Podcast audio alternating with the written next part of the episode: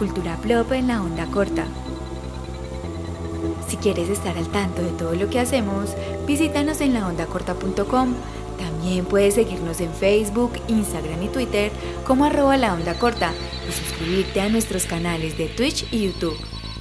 Hola, bienvenidos de nuevo a Cultura Plop, un programa que hacemos en la onda corta. Usted puede seguirnos en Twitch, en YouTube, en Facebook. También puede seguirnos en formato de audio a través de Google Podcast, Spotify, Amazon Music. Eh, ¿Qué más? Tenemos TikTok, tenemos Instagram, Estamos tenemos redes. Twitter, mejor dicho, donde no nos encuentren no estamos, donde no nos encuentres porque no estamos, pero en casi todas estamos. Yo hoy estoy con José, estoy con Leo. ¿Cómo están, chicos? Fotolog falta. Ah, Fotolog. ¿Te acordás de Fotolog? Fotolog. MySpace. No, nunca tuve cuenta en Fotolog. Pero te acordás de Pero me Fotolog. acuerdo que ah, era un gran boom, sobre todo en el cono sur. Como que la gente estaba súper en película con eso. Aquí estamos full MySpace. Yo Sí. tenía Live Journal. ¿Se acuerda Ah, de Live siempre me ha Journal? contado del, del live- Pero era más bloguero, más... Sí. Sí. eso es como el papá de los blogs. Sí me estoy oyendo bien. Sí, Sí. te estaba escuchando Me siento raro sin audífonos. Te sientes perfectamente. Bueno, hoy nos compete algo que habíamos hablado en el capítulo anterior y era hablar de remakes colombianos, remakes de la telenovela colombiana. Y hay una cosa que pasa y es que los remakes en, el mundo del cine muchas veces se da o por antigüedad, porque es una película muy vieja que quieren traer de nuevo a la vida. Cierto caso lo que hizo Guillermo del Toro hace poco con, ¿cómo se llamaba? La el Callejón de las Almas Perdidas, que es una película de los 40-50, que la, la hizo ahorita y estuvo nominada al Oscar y demás. O caso sindicatos, ¿cierto? Cuando hay huelgas de guionistas, lo que hacen es hacer remakes, Remake. ¿cierto? El reencauche que llamamos en Colombia. El reencauche que, que llamamos en Colombia. Y en Colombia, pues, se hacen remakes. Aunque uno no lo crea, se han hecho remakes, se hacen remakes y se están haciendo muchos remakes hoy en pleno siglo XXI, 21, en pleno, en pleno año 2022. Y, y creo que es un, un tema del que podemos hablar mucho porque hay remakes que nos pueden sorprender, hay remakes que han sido pésimos y hay remakes que se pueden dar también, lo analizo yo desde el cambio generacional. Listo. Entonces, para empezar, ¿a qué novela colombiana le harían ustedes un remake? Yo a La Guerra de las Rosas. Me parece que de lejos es la mejor telenovela bajo perfil que ha tenido la televisión colombiana. Cuando digo bajo perfil, es que no tuvo el éxito como de, de Pedro el Escamoso o de Betty la Fea, sino que pues sí, tuvo ahí como un éxito mediano y tuvo unos personajes entrañables. Y, y siento que es como el momento de que mucha gente conociera esa historia y viera, pues, como que llegara a esos personajes de alguna forma, ya fue, ya sea en una eh, retransmisión, como se ha hecho también con muchas telenovelas que se están retransmitiendo, o eh, como un remake, pues, no sé, no sé si se pudiera hacer porque los, pues, el elenco de personajes de esa telenovela me parece que fue muy bueno. ¿Quiénes estaban ahí? Eh, estaba Enrique Carriazo, Ah, estaba Siachoque, llama Luigi Icardi. Bueno, Luigi Icardi, ay, man. Luigi Icardi era el, el protagonista. Estaba, se debatía entre dos rosas, Rosa Emilia y Rosa María. Sí. Y tenía, eh, eh, tenía, Rosa María tenía tres primos que eran hermanos, que se Hugo, llamaban Paco y Hugo, Luis. Paco y Ah, Luis. sí. Sí, es muy buena. Ya, ya la recuerdo y sí, sí, ve, debería, debería pasar. Su merced, ¿a qué le haría un remake? Bueno, en general, creo que no. Yo no soy muy amigo de los remakes. Me gustan por lo general los Pero originales. sos amigo de las telenovelas, ¿o no? de o las sea, ¿te antiguas. gustaron al- consumía, consumía mucha te- telenovela cuando tenía tiempo. Ahorita es- Sí, quisiera verlas, pero no tengo tiempo.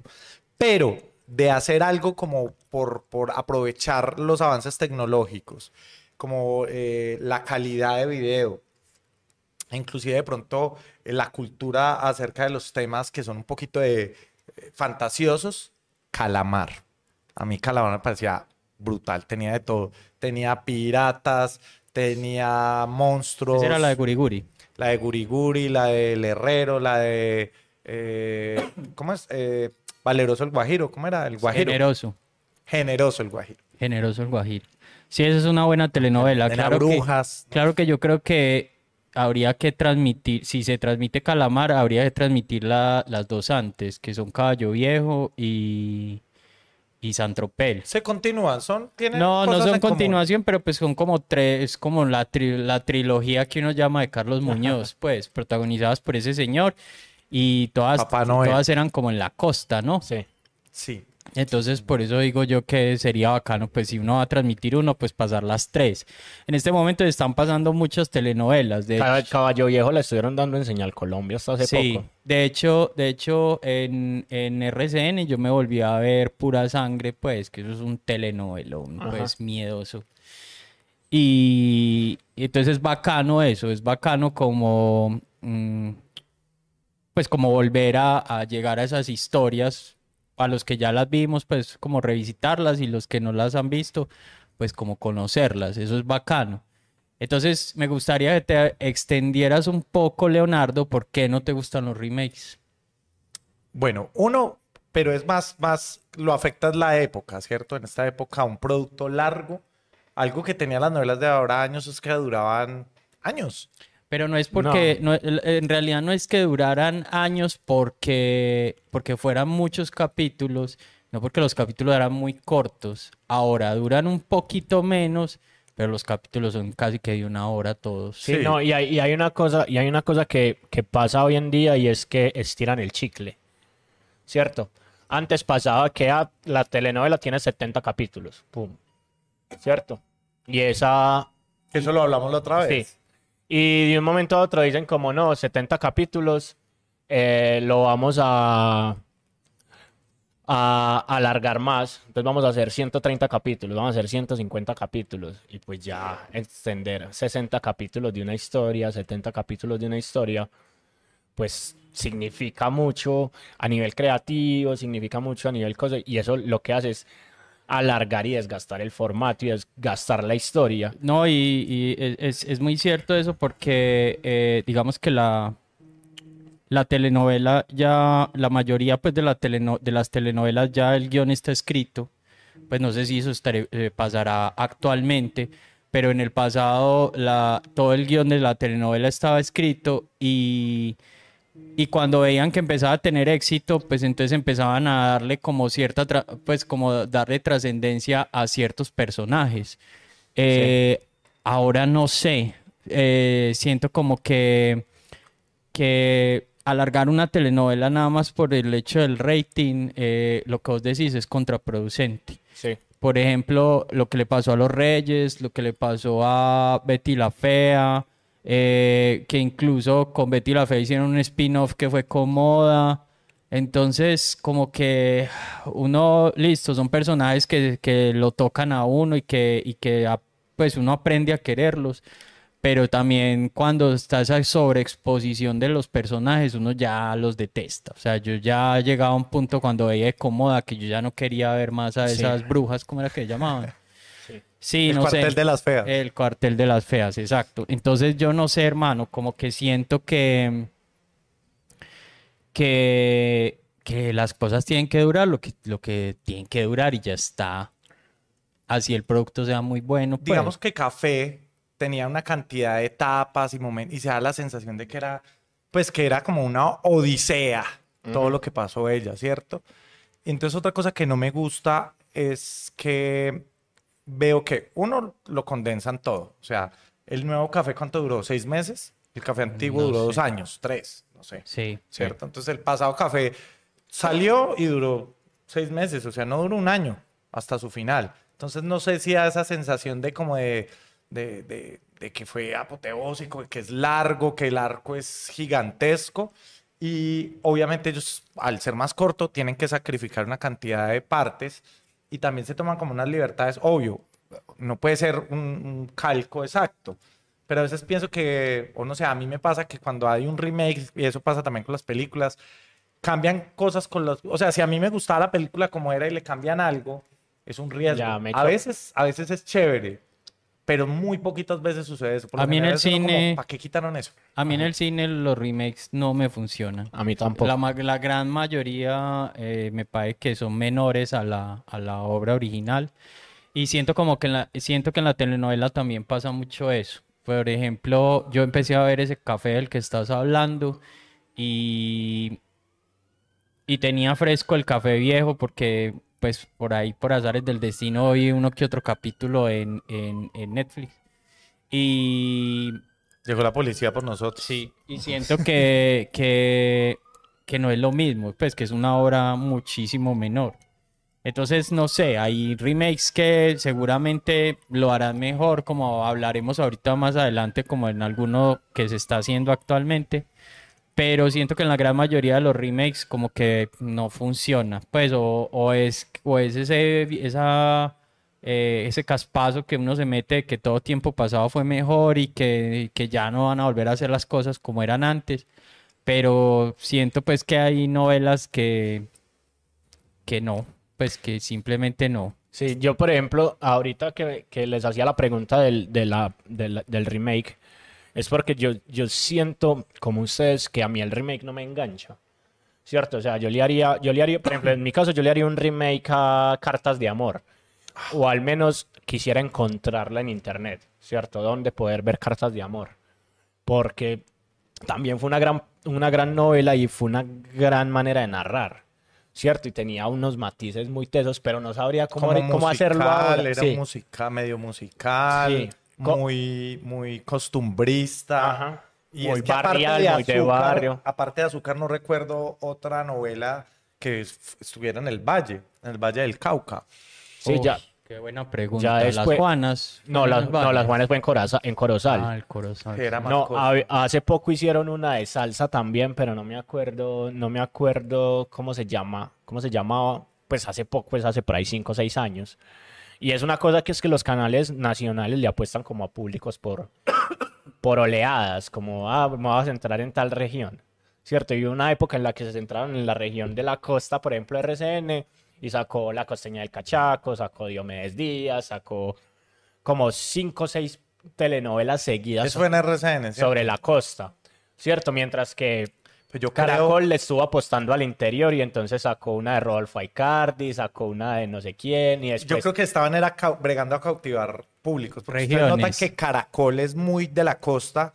Entonces yo creo que lo que quería hacer R- RCN era entrar a la costa. Estoy inventando, no tengo ni idea, pero eso. Y, y al contrario, eh, Caracol. De pronto RCN era más del centro, ¿cierto? De lo cachaco. Entonces RCN quería ir a, apuntar a la costa y, y Caracol apuntar al, al, al puede, centro. puede ser una, una, buena, una buena teoría, pero entonces a lo que, a lo que voy es como a esa concentración de, de las audiencias y eso me lleva a la siguiente pregunta pues que, que tenía como pensada dentro de, de esta discusión desde que pusimos el tema y es la audiencia, ¿cierto? ¿Será que una de las cosas por las que se están haciendo tantos remakes hoy, ¿cierto? Que se está, se está haciendo el de, pues se hizo el de Café, ya se viene el de Dejémonos de Vargas, que es casi que un no lo es, es un esqui- es, es más como un spin-off, pero disfrazado de remake, porque es la historia del hijo de Dejémonos de Vainas. De Ramoncito. Pero el De Ramoncito, sí. Y va a salir Ramoncito. Sí, vas a Piti. Piti eh, fue Ramoncito cuando estaban Dejémonos de Vainas y ahora es Dejémonos de Vargas, entonces ya Ramoncito creció, es 30 años después. ¿Cuál es Piti?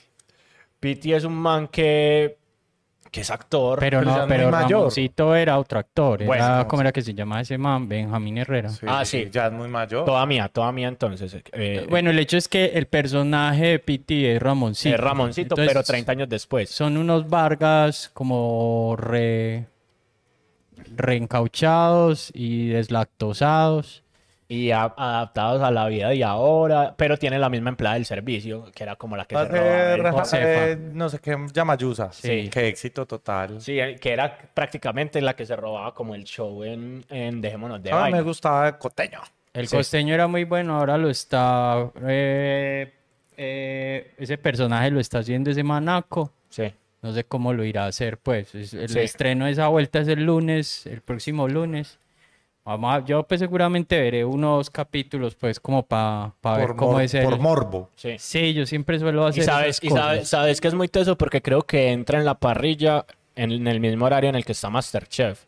con dos personajes que fueron relevantes en Masterchef. Entonces también siento que es como una jugada comercial ahí Es, Pa- es que ese es el problema del remake. para hacerlo. que está demasiado, es demasiado, está bañado en, en ambición. O sea, no hay un realmente, siento que simplemente lo hacen por, por economía, porque ya está el formato, funcionó, Y porque ya está el guion escrito, no hay porque que está pagar un guion escrito. sin un adaptador y ya. Y, y como que usan una fama, para mí es más que reencauche, es un reciclaje. Sí. Entonces es demasiado evidente, me, me da la sensación. Entonces por eso es un poquito mi rechazo al reencauche en televisión.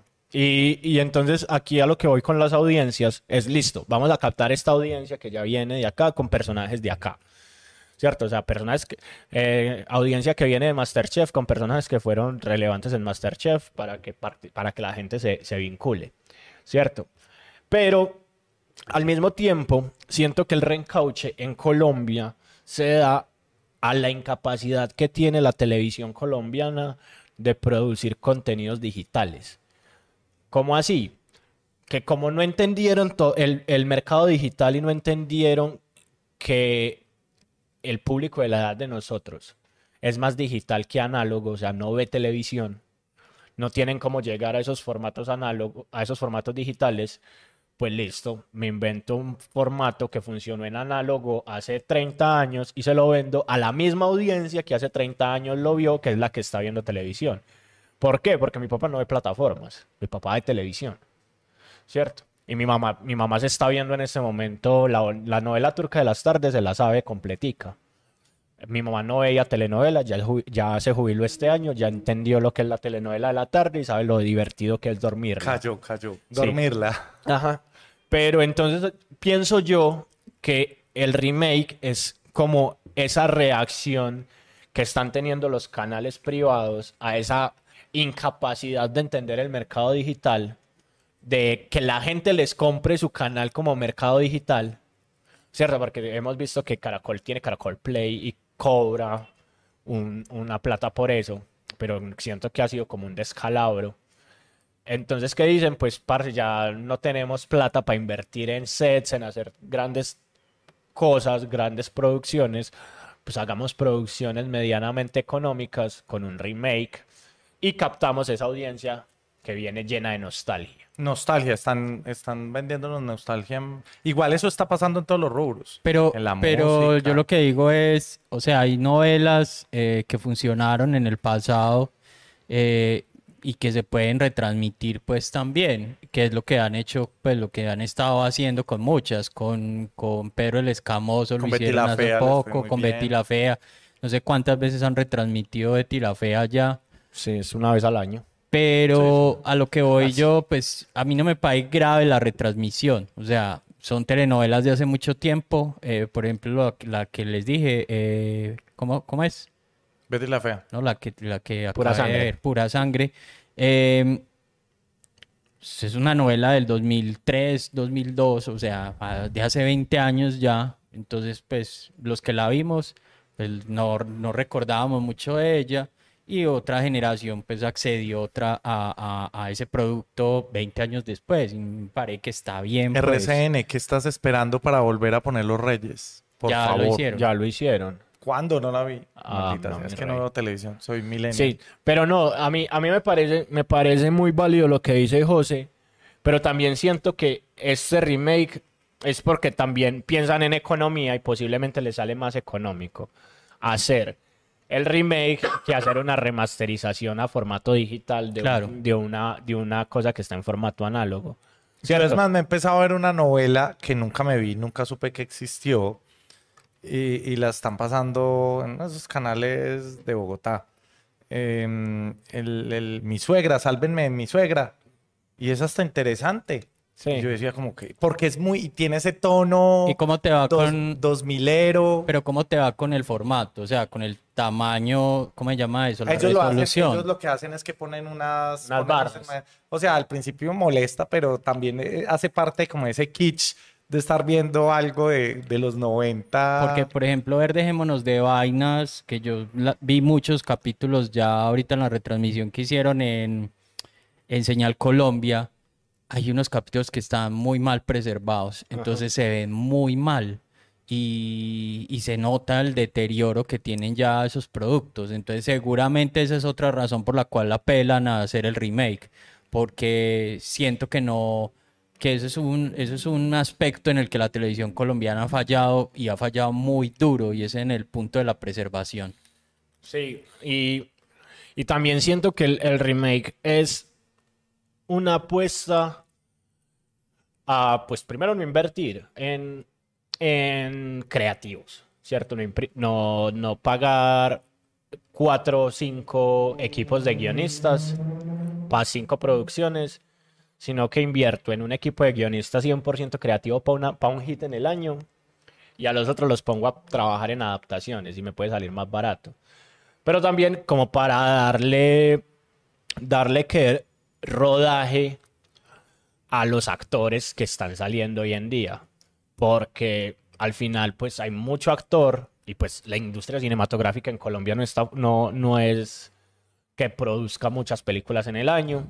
El paseo nomás. Ajá, pues pero sí, o sea, para los actores de televisión, mm, la industria cinematográfica si produce siete películas en el año es mucho, es mucho, ¿cierto? De pronto en la independencia sí te encontrás gente que hace 20, 30 películas en el año. Pero para esos grandes actores que vos ves, que te van a llenar una, que te pueden llenar una sala y esas cosas, si hay seis, si hay seis películas, ya es un gentío y es un montón. Entonces no tienen dónde aparecer en, en, en cine.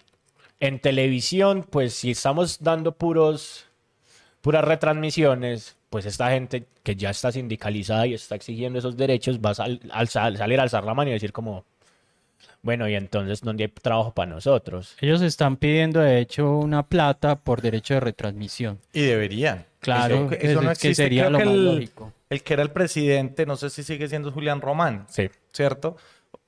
Tiene todo el sentido. Le sacan un jugo a una novela donde ellos hicieron un esfuerzo el berraco, sabiendo, además entendiendo cómo funciona la actuación y la televisión en Colombia.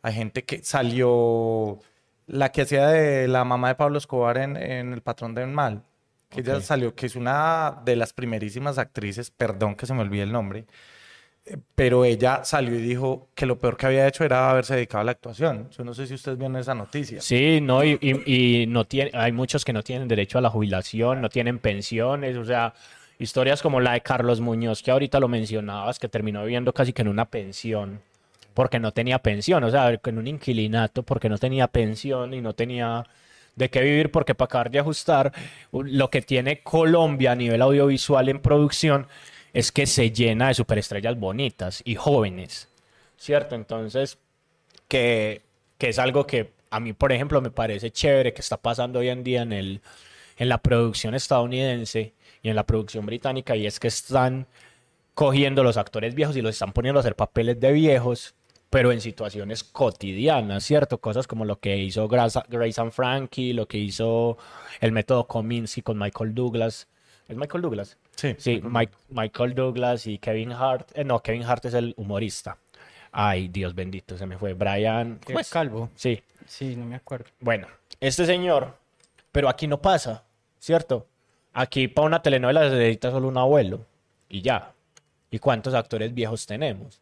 O cuando se hace una película, aunque me parece que es un papelazo el de. El de. Ay, la película que salió el año. El. Yo soy pésimo con la memoria de los nombres. De Héctor Abad. Sí, el olvido que seremos. El olvido que seremos. Que se trajeron a un actorazo, pero español. Ah, señor ¿cómo se llama el actorazo. man? Cámara. Víctor Cámara. Javier, creo O que Javier es. Cámara. Javier. Y se trajeron un señor actorazo de España, hizo un papel excelente, pero yo decía, como, qué teso habiendo tanto, tanto buen actor acá en Aunque, Colombia. aunque con esa película yo tengo, yo tengo un, un dolor porque la sacaron como el gran orgullo del cine colombiano y el director es español, el actor principal es español. O sea, sí es una coproducción con España, pero como que para nada. No es, O sea, tan, no es tan eh, colombiana es como lo nos la que- quisieron yo no- pintar. yo no- esa discusión la tuvimos y pues la consideran colombiana porque la productora es colombiana. Ajá. Pero pues el, el actor principal es español y el director también. Entonces para mí es más española pues que colombiana. así el que haya puesto la plata sean, los, sean colombianos. Eh, pero sí, o sea, es como que hay actores que en este momento pues están olvidados y pues no es algo nuevo tampoco, o sea, eso ha No, pasado siempre. Y, y pues si se va a seguir, pues si se está optando por la retransmisión, pues hombre, una forma de agradecerle a todos esos actores es, bueno, démosle, pues obvio no Son va- como no las regalías de los discos. Exacto, no es lo mismo, o sea, no corresponde al, al- a lo que se- al primer pago, obviamente, pero pues sí tiene que haber un pago Sí, sobre, de alguna forma. Y sobre todo que hay cosas como Betty la Fea que te garantizan un rating alto. Que Tener una calidad de vida, o sea, Sí, que- metérsela toda a un buen producto y, que tengas una estabilidad de por vida. Sí, y pues y, y generan un rating alto, entonces eso a nivel comercial para el canal es un montón de plata de pauta, de gente que va a querer estar ahí por ese rating y el actor no está recibiendo nada. Es que yo creo que a- han- a- se han aproximado al tema del reencauche de la manera incorrecta. Porque lo que han hecho es como, miremos qué funcionó antes y, y hagámoslo funcionar de nuevo, ¿cierto? No sé hasta qué punto, yo leyendo eh, la gente que reaccionaba en, en redes sociales, sobre todo en Twitter, sentí que a la gente sí le gustó el café nuevo. ¿Ustedes lo- la vieron? ¿Sí les gustó? Pero es ¿No que muchos gustó? de los que les gustó el café nuevo es porque, Porque no, tenían el viejo. ajá, porque Ah, no no, tenían compara- cómo comparar. O sea, el que no le gustó fue porque vio el café original. Es que yo creo que la mayoría de las telenovelas eh, que a las que se les hace remake, siempre la gente prefiere la original. Pues, por ejemplo, yo la única, como de esas que, que no me tocó ver cuando era chico, fue cuando yo sacaron La Caponera. No sé si Sí. ustedes vieron La Caponera. Sí, yo sí. La Caponera era un remake del Gallo de Oro, Sí. pero pues el Gallo de Oro salió en el 82, 83 y yo pues en esa época tendría tres años, pues yo no me No acuerdo había de nada. nacido, Yo no me acuerdo de nada. Pero mi mamá me dice que eh, para ella pues, el Gallo de Oro era Sí. mucho mejor que la Mi- Caponera. Sí, mi mamá también me decía lo mismo, como no, Y- pues es que no es como el gallo de oro y el gallo de oro era una... Y yo- una novela. remake de Amar y Vivir, que no Sí. mucha gente la entendía, pero para mí era de las, para mí más que una novela, es un drama, no, no. Pero es muy difícil un personaje como el Cuellar, que ven que lo interprete otro, yo decía, no, para mí el Cuellar era el. Cuellar. Sí, eso pasa, pues eso pasa un montón. Es como cuando hicieron el remake de La Madre. Pues uno se acostumbró a que la madre Sí. era eh, Margarita Rosa, ¿cierto? Sí. Eh, y fue un papelazo, pues. Y luego hicieron esa otra que se llamaba eh, El retrato de una mujer, que pues que pues como que pasó sin pena ni gloria. Pero entonces es eso, es un producto exitoso que, que al que se le hace un remake esperando tener un, un éxito similar, pero también hay que pensar en que el remake no es suficiente, que a veces de, el éxito de, pues a veces no, la gran la mayor parte de las veces, la mayor La mayoría de las veces. la mayoría de las veces eh, depende es básicamente del elenco y de las actuaciones que se dieron en esa primera versión. Entonces, por ejemplo, lo que está pasando ahora con Hasta que la, que la plata nos separe. Eh, jue madre, esos personajes de la original son Marcela Carvajal. maravillosos. O sea, yo recuerdo como, como al- muchos de esos personajes como wow, pues. Y ahora que los estoy viendo en el remake, hay personajes que me están gustando, hay personajes que, que me están eh, despertando gracia y, y me parecen divertidos. Pero es, in- es inevitable comparar y decir, no, esto no se acerca, pues, pero ni por nada a, a- Al original. a la original. A mí, a mí me pasó, por ejemplo, con Hasta que la plata no se pare, y es que yo vi el promo y dije como, como ve, van a volver a dar esta novela, así, ¿cierto? Y dije como, pero vení, Sebastián Martínez era demasiado joven para la época en la que se hizo Hasta que la plata no se pare, no puede ser el protagonista de Hasta que la plata no se pare, porque aquí se ve muy veterano. Y dije como, uy, es un remake, no me, no me joda. Cierto, me, me dio, me dio fue como rabia, como, como que pereza. Pero siento que esa entrañabilidad con los, con los personajes juega un papel fundamental, pues. O sea, yo preferiri- preferiría que, por ejemplo, no me cambien si les da por hacer el remake del Inútil, el personaje de Víctor Mayarino en el Inútil es hermosísimo. Debe haberse plastificado. Sí. O sea, ¿cómo hacemos para... O sea, ¿de dónde nos vamos a sacar otro personaje así? ¿Cierto? Lo mismo un Beto Reyes, un... O sea, un, un- Aunque- un Los Reyes completo. O sea, Aunque que- Los Reyes es un remake de una Sí, de novela Los Rocha. argentina, de los Rocha. de los Rocha. Pero, pero un personaje como el, los que hicieron todos ahí, porque Connie Camelo, Julián Román, o sea, el mismo Diego, Diego Camargo. Reparto Diego, coral. Camargo, no, Diego... Sí, Diego, el, el, el, el Sí. Super Divi. Sí, Calvito Super Divi. Eh, eh, eh, sí, es eso, es como volver a lograr esa, eh, ese empalme entre, entre actores, volver a lograr un elenco de, esa, de ese nivel. Eso es, es difícil, eso se encuentra una vez en la vida. De los remakes que han hecho, perdón, moví este micrófono. De los remakes que han hecho hasta el momento, ¿hay uno que sí les haya gustado? Este hasta la plata no se, hasta que la plata no se para, a mí me está gustando. Pasable. Sí, sí, pero y aunque la historia es eh, básicamente la misma, yo me estoy haciendo la idea de que estoy viendo una telenovela diferente. Así sepan de a- a- hacia dónde va, cuál es. eh, Los protagonistas van a terminar juntos. En serio. Spoiler. Eh, pero ah, se me olvidó cómo se llama el antagonista en esta nueva versión de Hasta que la plata no se pare. El que estaba en Masterchef. eh, Pedro. No, güey, madre, ¿cómo es que se llama este, ese, que ese actor me parece? Sí, ese man es un actorazo. ya- Increíble, es, eh. Y, y haciendo ese personaje, eh, ya superó al original, porque el original era un gordo ahí que, que, que pues, que no lo hizo mal, pero, pero era como de los lados flacos de, de, de, de esa, de esa novela. Gregorio Pernilla se llama el nuevo. Eh, entonces, digamos que hay, hay, hay personajes que ahora son un casting muy bueno. Pero, y si uno los metiera en ese elenco viejo, uf, sería pues como el hit.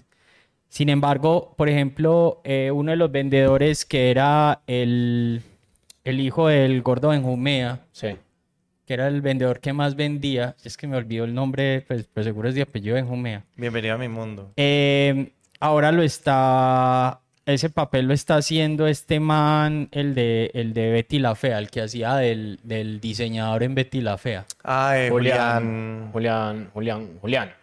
También se llama Julián. Sí, ¿Julián qué? No me acuerdo. Julián Arango. Julián Arango, que es el Julián Arango. comediante también. Sí, ese man es comediante. Sí. Tiene una carrera muy exitosa. Sí, Julián. Arango. Eh, entonces, eh, aunque ese man es un actorazo, siento que el, el- el personaje anterior, el del elenco anterior, se hacía odiar, pero con ganas. Y este no sé por qué como que uno no lo alcanza A odiar. a odiar. Entonces hay un montón de cosas así como, como dentro de la novela que uno es, que es imposible que uno compare. Pues que uno no compare. Sí. Y, y- y siento que entonces lo que hay que hacer para que eso no pase es hacerse a la idea de que estás viendo otra telenovela.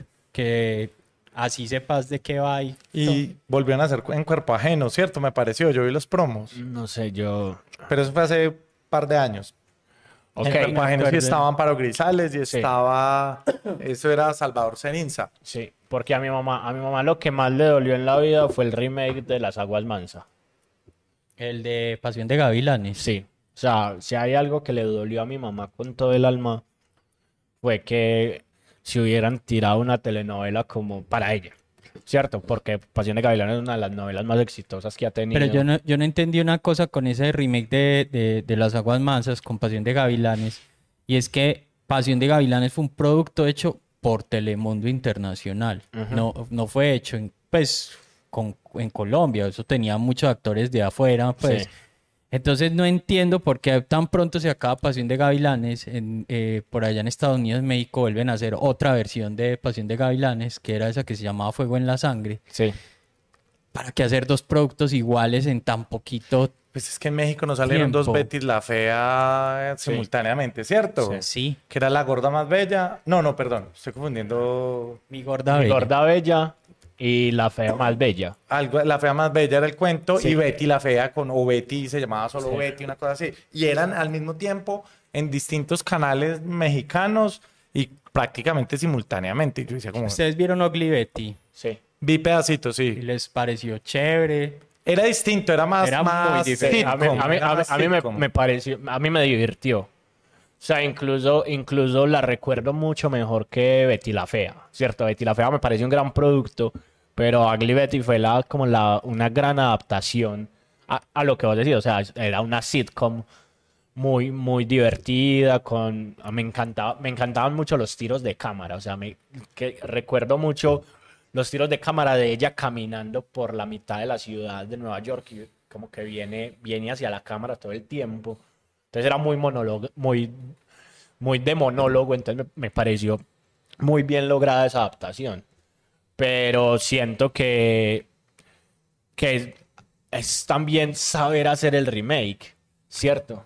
Como para que no sea el mismo producto, pero aquí lo que, en lo que nos hemos enfrascado es en hacer el mismo producto. Sí, en rehacerlo. Porque, por ejemplo, digamos que Las Aguas Mansas eh, era una teleno- telenovela en el interior de, de- de- de la, del país.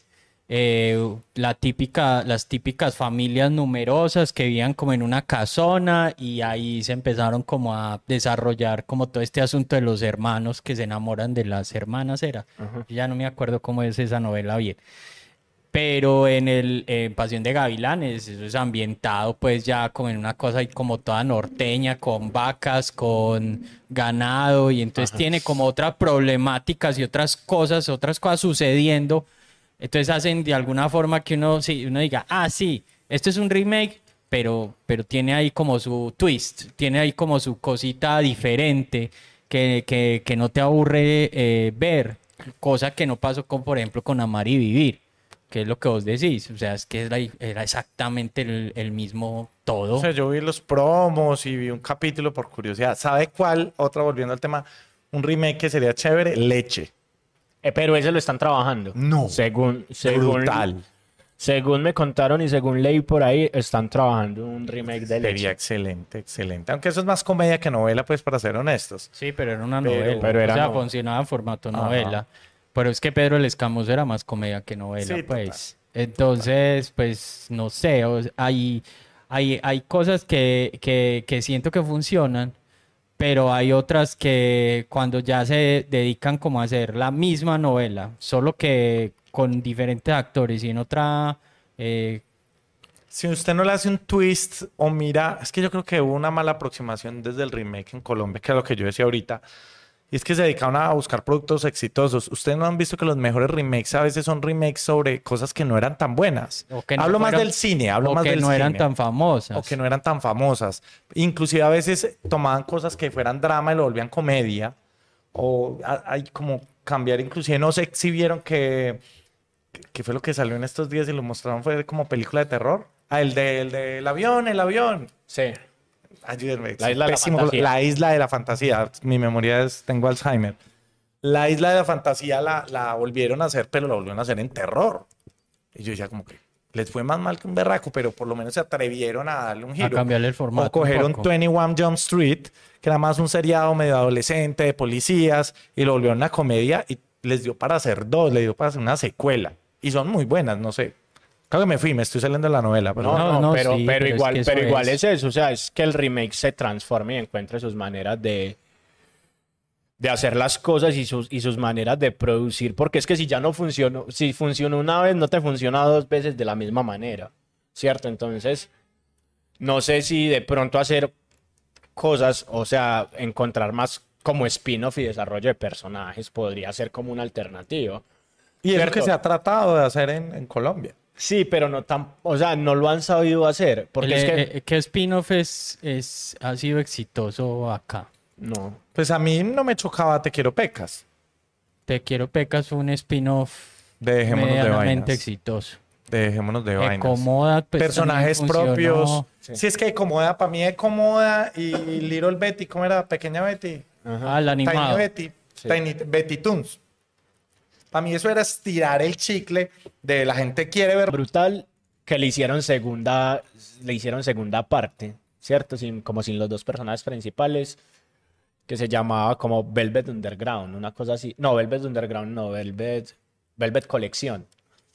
Y fue tan exitosa la- el remake que hicieron una película para cerrar, ¿cierto? Entonces como que hay maneras de hacer las cosas con esos personajes que, son, que se quedan entrañables de la serie. O sin los personajes, con ¿Cierto? el Porque, formato. porque es lo mismo que pasó con, con, con Better Call Saul, ¿cierto? Que es un éxito, de un, un gran, una gran manera de desarrollar un personaje, Calificado inclusive mejor que Breaking Bad. ¿cierto? Entonces es como, mira que se pueden hacer este tipo de cosas, pero siento que, como les digo, se quieren ahorrar esa plata en material creativo porque creativo, creatividad aquí hay a nivel narrativo, a nivel... No sé quién es arriesgar. Audiovisual. Mu- mu- Mucho lo que pasa en los, en la- en los canales es que han sacado productos y si no pegan de una, los Lo quitan. quitan. Eso lo hablamos en otro episodio, Sí. ¿cierto? Inclusive si ustedes se acuerdan, Betty ni Café pegaron al principio. Betty pegó muchos capítulos adelante y como que todo el mundo como que, oh, se metió en el cuento. Pero inclusive mucha gente no se había visto el principio de Betty, hasta en una repetición. Café fue exactamente lo mismo.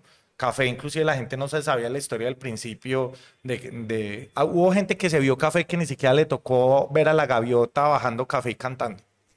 Yo, yo, a, propósito de eso, pues me puse a pensar ahora en por qué en México eh, no compran la novela, sino que compran es el formato y el guion y rehacen la novela. Porque la gran mayoría de las telenovelas que han sido exitosas acá en Colombia eh, tienen una versión eh, Mexicana. mexicana. Eh, hace, hace un tiempo estaba yo, no sé, viendo cualquier, eh, estaba cambiando canales y llegué a un canal que es como mexicano de puras, que pasan puros refritos de telenovelas y estaban pasando una versión mexicana de La hija del mariachi. Ok. Y yo como que, ay, puta, hay una versión mexicana de La hija del mariachi.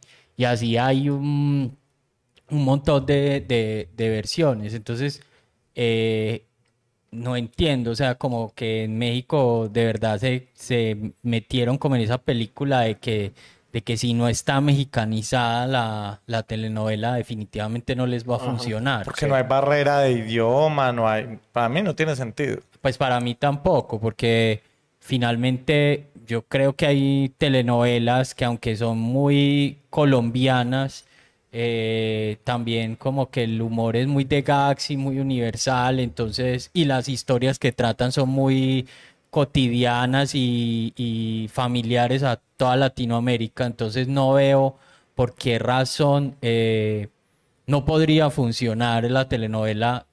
Pues nosotros, a nosotros durante muchos años nos metieron telenovelas mexicanas, o sea, eh, yo recuerdo con cariño La Pícara Soñadora y, y esa marica era súper mexicana, No me ¿sí o qué? Ok, a mí esa no y, me las, tocó. y las telenovelas venezolanas Sí, y, las venezolanas sí. y entonces yo digo, fue puta, si a nosotros nos metieron todo ese, todo eso, esos bodrios de otros lados, pues ¿por qué, por qué negarse a, a- a consumir el producto de otro lado allá en, en, en, en México? Eso me parece pues como muy raro.